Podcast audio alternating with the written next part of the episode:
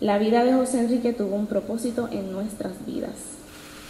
Ahora hagamos que su muerte tenga sentido para un país entero. Todos somos José Enrique, todos somos Juan Carlos, todos somos Yexeira, todos somos Carla Michelle, todos somos Lorenzo, todos somos Stefano, todos somos Puerto Rico. Y los buenos somos más. Si quieren unirse a nuestro dolor, los invitamos a ser parte de los movimientos que se han creado, como la Marcha por la Paz, y a tratar cada día de ser mejores padres, madres, hermanos y amigos. Agradezco inmensamente a todos cuantos tuvieron algo que ver en la búsqueda de mi esposo. Desde el primer policía hasta todas las personas que con su buena fe creyeron haberlo visto. A los amigos, los conocidos y desconocidos que trabajaron tan arduamente en todo este proceso. A los que compartieron su foto en las redes sociales y nos han alentado durante todo este tiempo. Gracias. Eso demuestra su grandeza espiritual.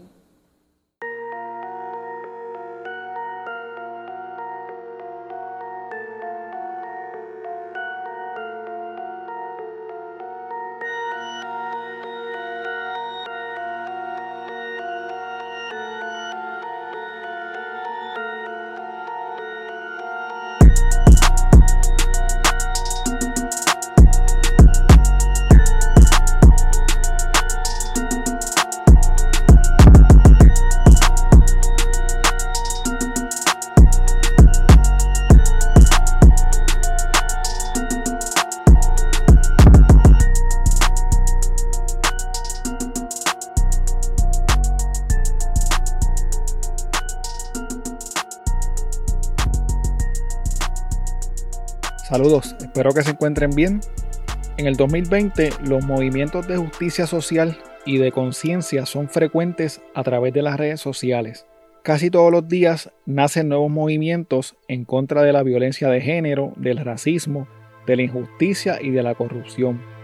En el 2012 ocurrió un asesinato que impulsó un movimiento que a mi entender fue uno de los primeros, si no el primero, en utilizar las redes sociales particularmente Facebook, para convocar marchas, vigilias y llamados por la justicia y por la paz ante la ola de violencia que arropaba a nuestro país. Hoy estaremos hablando del asesinato del publicista José Enrique Gómez Saladín. José Enrique Gómez Saladín era un publicista de 32 años. La noche del jueves 29 de noviembre del 2012, José Enrique llamó a su esposa al salir de una actividad en el Hotel La Concha en el condado para decirle que la actividad se había terminado y que se dirigía a su hogar en Juncos.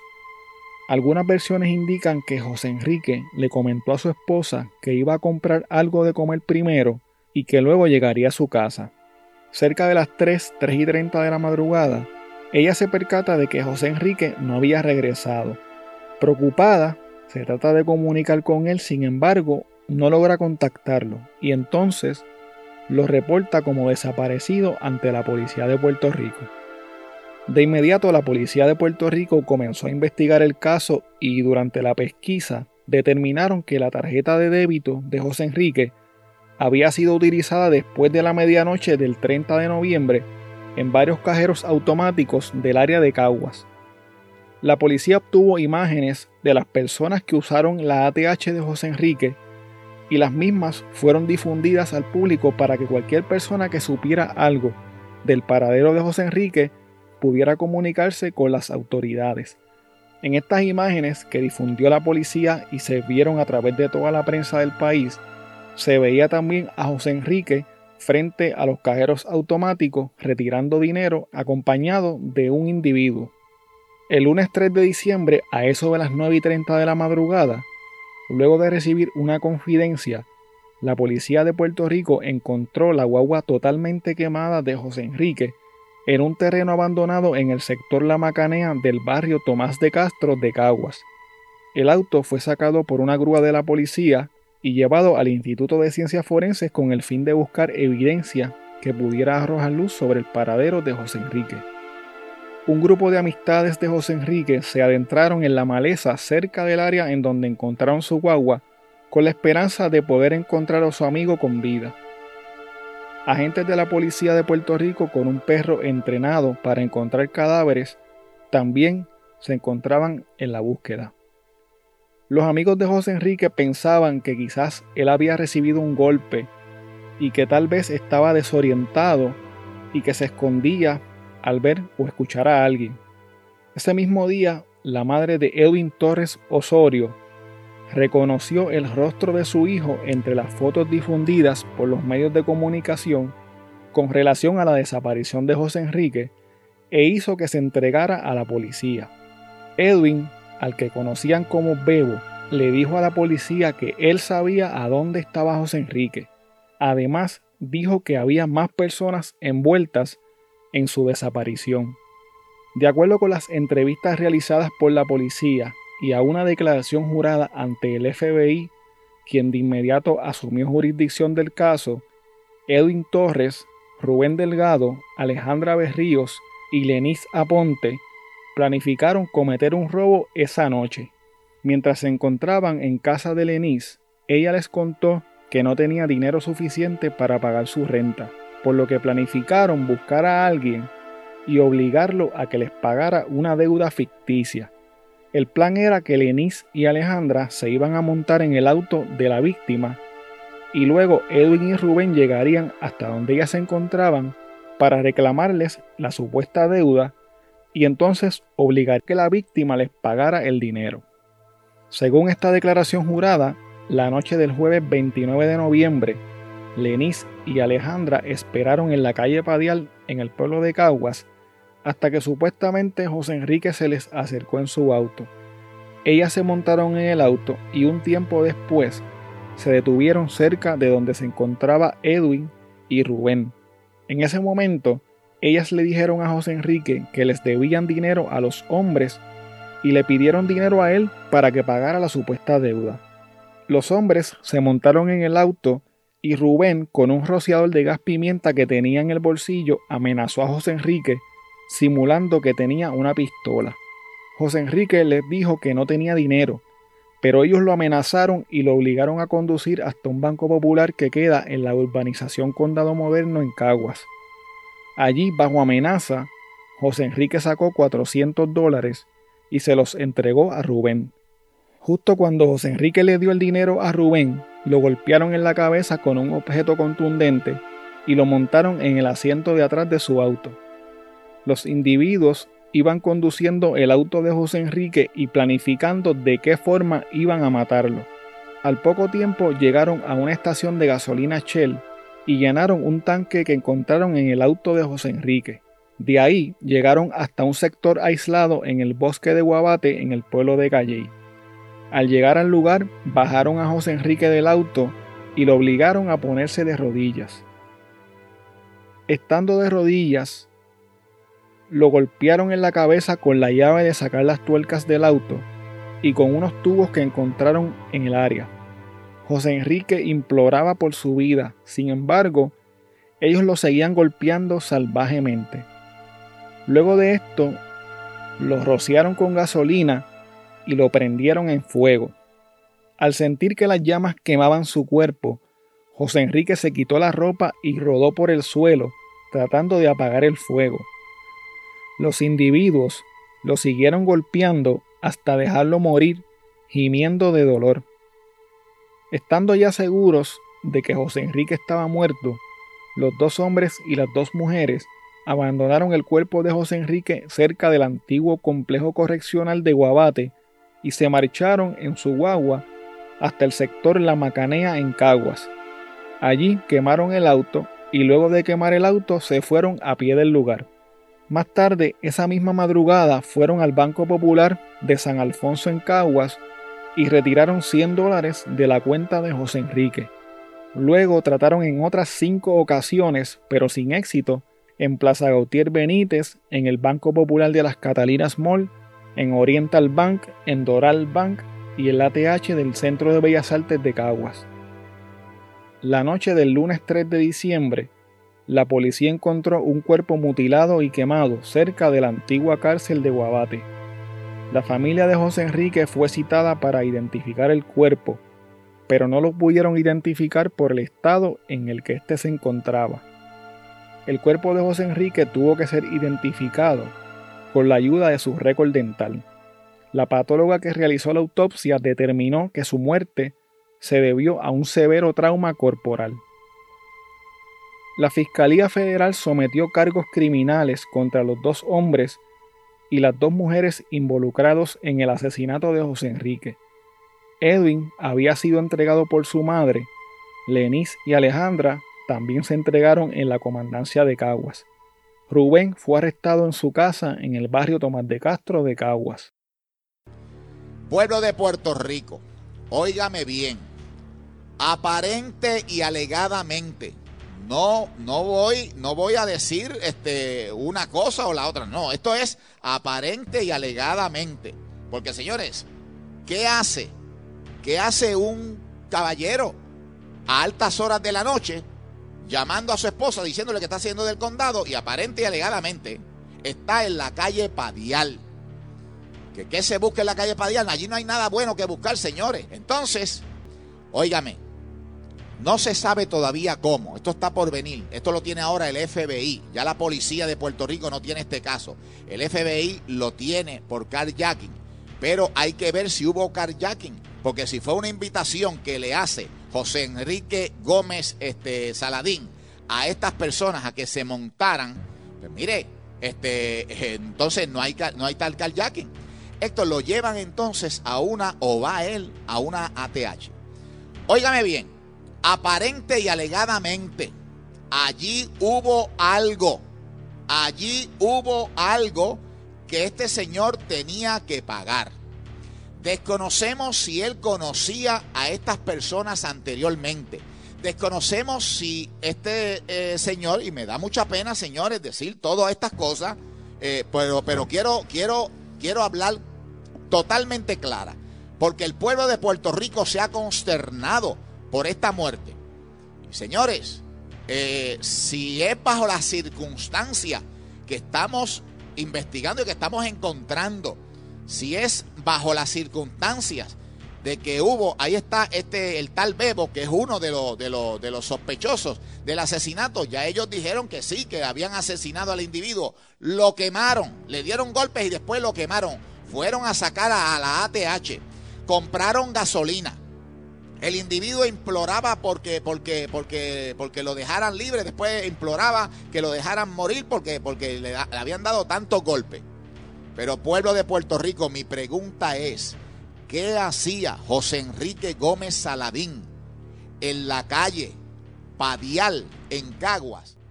Vuelvo y repito, señores, digo todas estas situaciones y todas estas cosas porque Puerto Rico completo y eh, eh, todos los que nos ven a través de Guapa América se han este, alarmado y todos nosotros aquí en Puerto Rico nos hemos alarmado, oye, no se puede ir a la ADH, etcétera, etcétera. Pero la pregunta es, ¿se buscó esto? Este, este, este señor, este, eh, José Enrique Gómez Saladín, al igual que otros tantos casos criminales de la época, el caso de José Enrique fue cubierto por el programa de chismes super exclusivo. En este programa se hicieron unas implicaciones y se cuestionó el por qué él estaba a esa hora en la calle Padial de Caguas. La esposa de José Enrique y sus amigos salieron en defensa de su reputación pidiendo que no se le diera credibilidad al testimonio de los asesinos y a lo que estaba indicando la Comay en la televisión de Puerto Rico. La familia de José Enrique y sus amigos estaban convencidos de que José Enrique no era persona de estar buscando prostitutas y que sus valores y su forma de ser no era compatible con los alegatos que se estaban haciendo. Estos comentarios de Cobo Santa Rosa provocaron indignación entre la familia de José Enrique, sus amigos y un amplio sector del pueblo de Puerto Rico. En ese momento se organizó un boicot hacia el programa super exclusivo que resultó en la pérdida de la mayoría de sus auspiciadores y en la eventual cancelación del programa luego de las renuncias de Cobo Santa Rosa. El año 2012 fue uno de los más violentos en la historia de Puerto Rico con casi mil asesinatos. La indignación y la preocupación del pueblo ante esta ola de violencia hizo que se formaran diferentes organizaciones y manifestaciones en contra de la violencia. Uno de los movimientos más importantes fue el de Todos Somos José Enrique, que nació en las redes sociales como un llamado a la acción en contra de la criminalidad, luego de la indignación provocada por el vil asesinato de José Enrique. Ricky Martin, Chayanne y un sinnúmero de figuras conocidas en Puerto Rico y a nivel mundial se manifestaron subiendo una foto con un cartel que decía Todos somos José Enrique. Se hicieron varios eventos en diversas ciudades alrededor del mundo en donde prendían una vela y mostraban el mensaje Todos somos José Enrique. También se hicieron varias marchas en diferentes puntos de la isla reclamando paz para Puerto Rico y un alto a la violencia. El caso en contra de Rubén Delgado, Edwin Torres, Alejandra Berríos y Lenis Aponte fue considerado ante el Comité de Pena de Muerte del Departamento de Justicia Federal. Sin embargo, se determinó que no se aplicaría la pena capital. El 24 de octubre del 2014, Rubén Delgado se declaró culpable ante el juez federal Daniel Domínguez por un cargo de robo a mano armada, el cual tuvo como consecuencia la muerte de José Enrique. El juez ordenó que Rubén se sometiera a un programa de tratamiento de rehabilitación por su adicción a sustancias controladas y que fuese ingresado a una cárcel en el estado de Florida que cuente con un programa de salud mental. Cuando Rubén Delgado salga de prisión, tendrá que pasar cinco años bajo libertad supervisada. El juez Domínguez no sentenció a Rubén Delgado a cadena perpetua, ya que según indicó tuvo que considerar varios factores. Rubén era un joven de solo 19 años al momento de cometer el crimen. Estudió hasta el séptimo grado, tenía serios problemas mentales diagnosticados desde su niñez y tenía antecedentes penales. Rubén además tenía problemas con el desarrollo educacional, fue víctima de violación, se había intentado suicidar en varias ocasiones, su padre lo abandonó cuando era niño y fue criado parcialmente en hogares sustitutos. Actualmente Rubén Delgado se encuentra cumpliendo su sentencia en la prisión federal Thompson en Illinois. Su fecha de salida es el 14 de enero del 2039. La madre de Rubén Delgado hizo las siguientes declaraciones en el programa Dando Candela de Telemundo. Lo primero que lo primero que, que me vino a la mente fue este ¿por qué? ¿Por qué lo hizo? ¿Por qué tenía que hacerlo?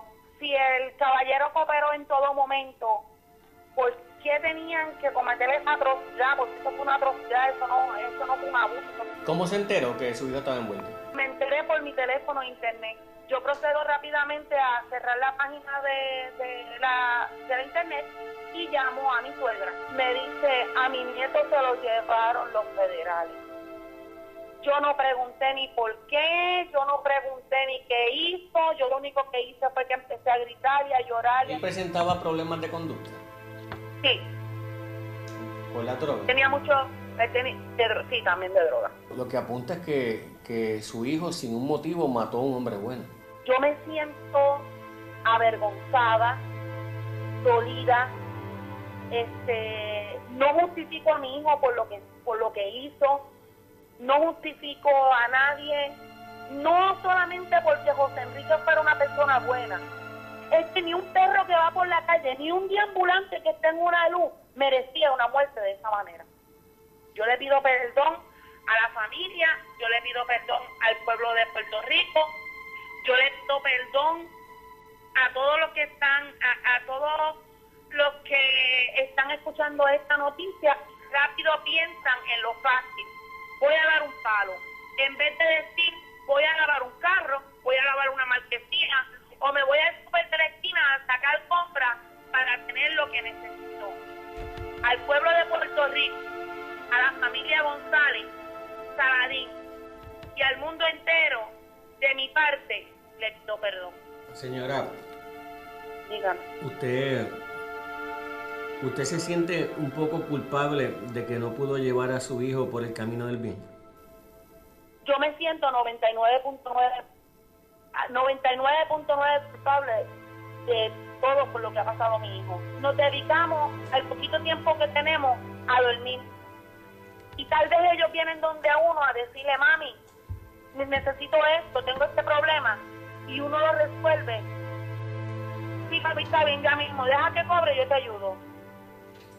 Y no, nos olvidamos de los valores, nos, nos olvidamos del amor, nos olvidamos de la palabra escúchame, te necesito, papi.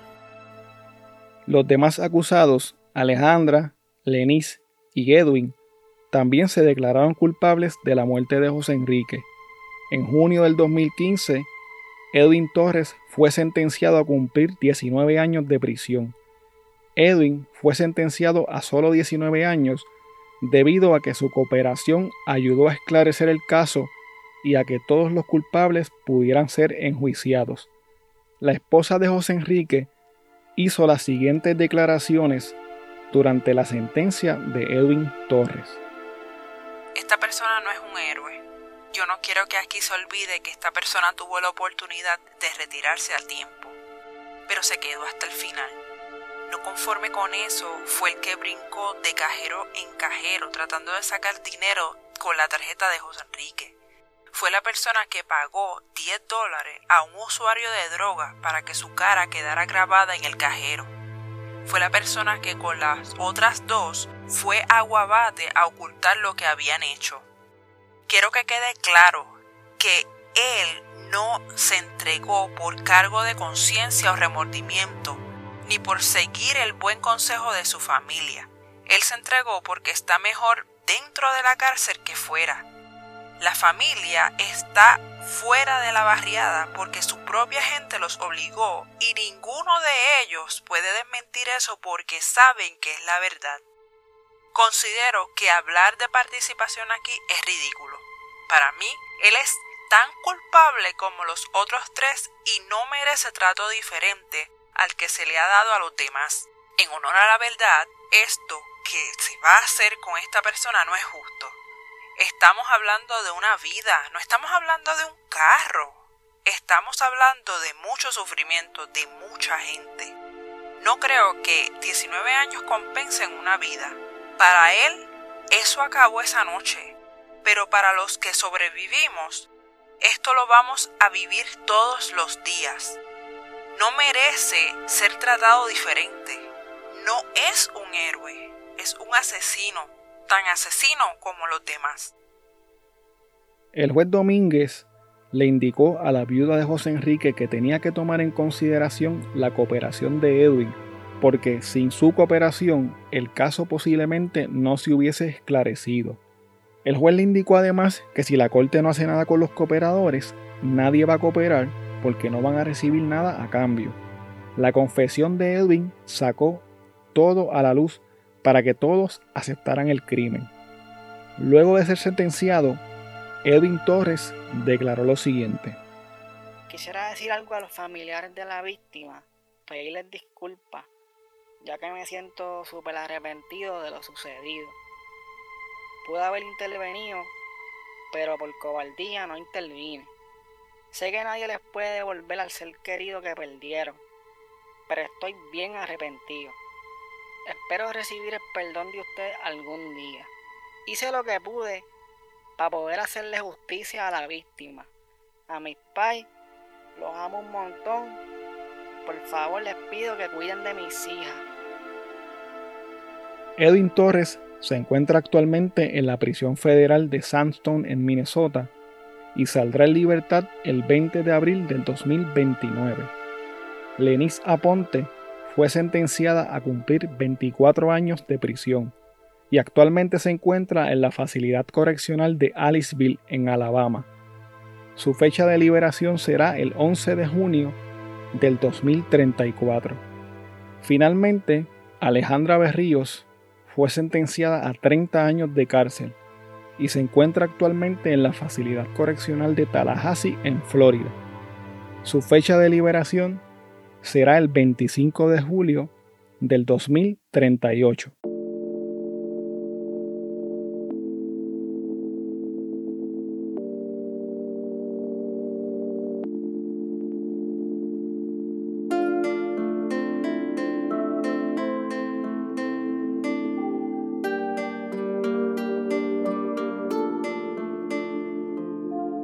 Bueno, hasta aquí el episodio de hoy. Recuerda que puedes contactarnos a través de crimepodpr.com. Síguenos en Facebook, Instagram y Twitter como CrimePodPR, en donde estaremos subiendo contenido relacionado a los temas con los que vamos a estar trabajando y sobre noticias de casos criminales principalmente. Recuerda también suscribirte a este podcast en tu aplicación favorita para podcast y compartirlo con las personas que conoces. También puedes apoyarnos a través de patreon.com diagonal crimepodpr en donde vas a tener acceso al contenido que utilizamos para poder hacer las investigaciones, como por ejemplo documentos, enlaces, fotos adicionales a las que subimos a las redes, videos, análisis de los casos, entre otras cosas que vamos a estar añadiendo poco a poco. Muchas gracias y hasta la próxima semana.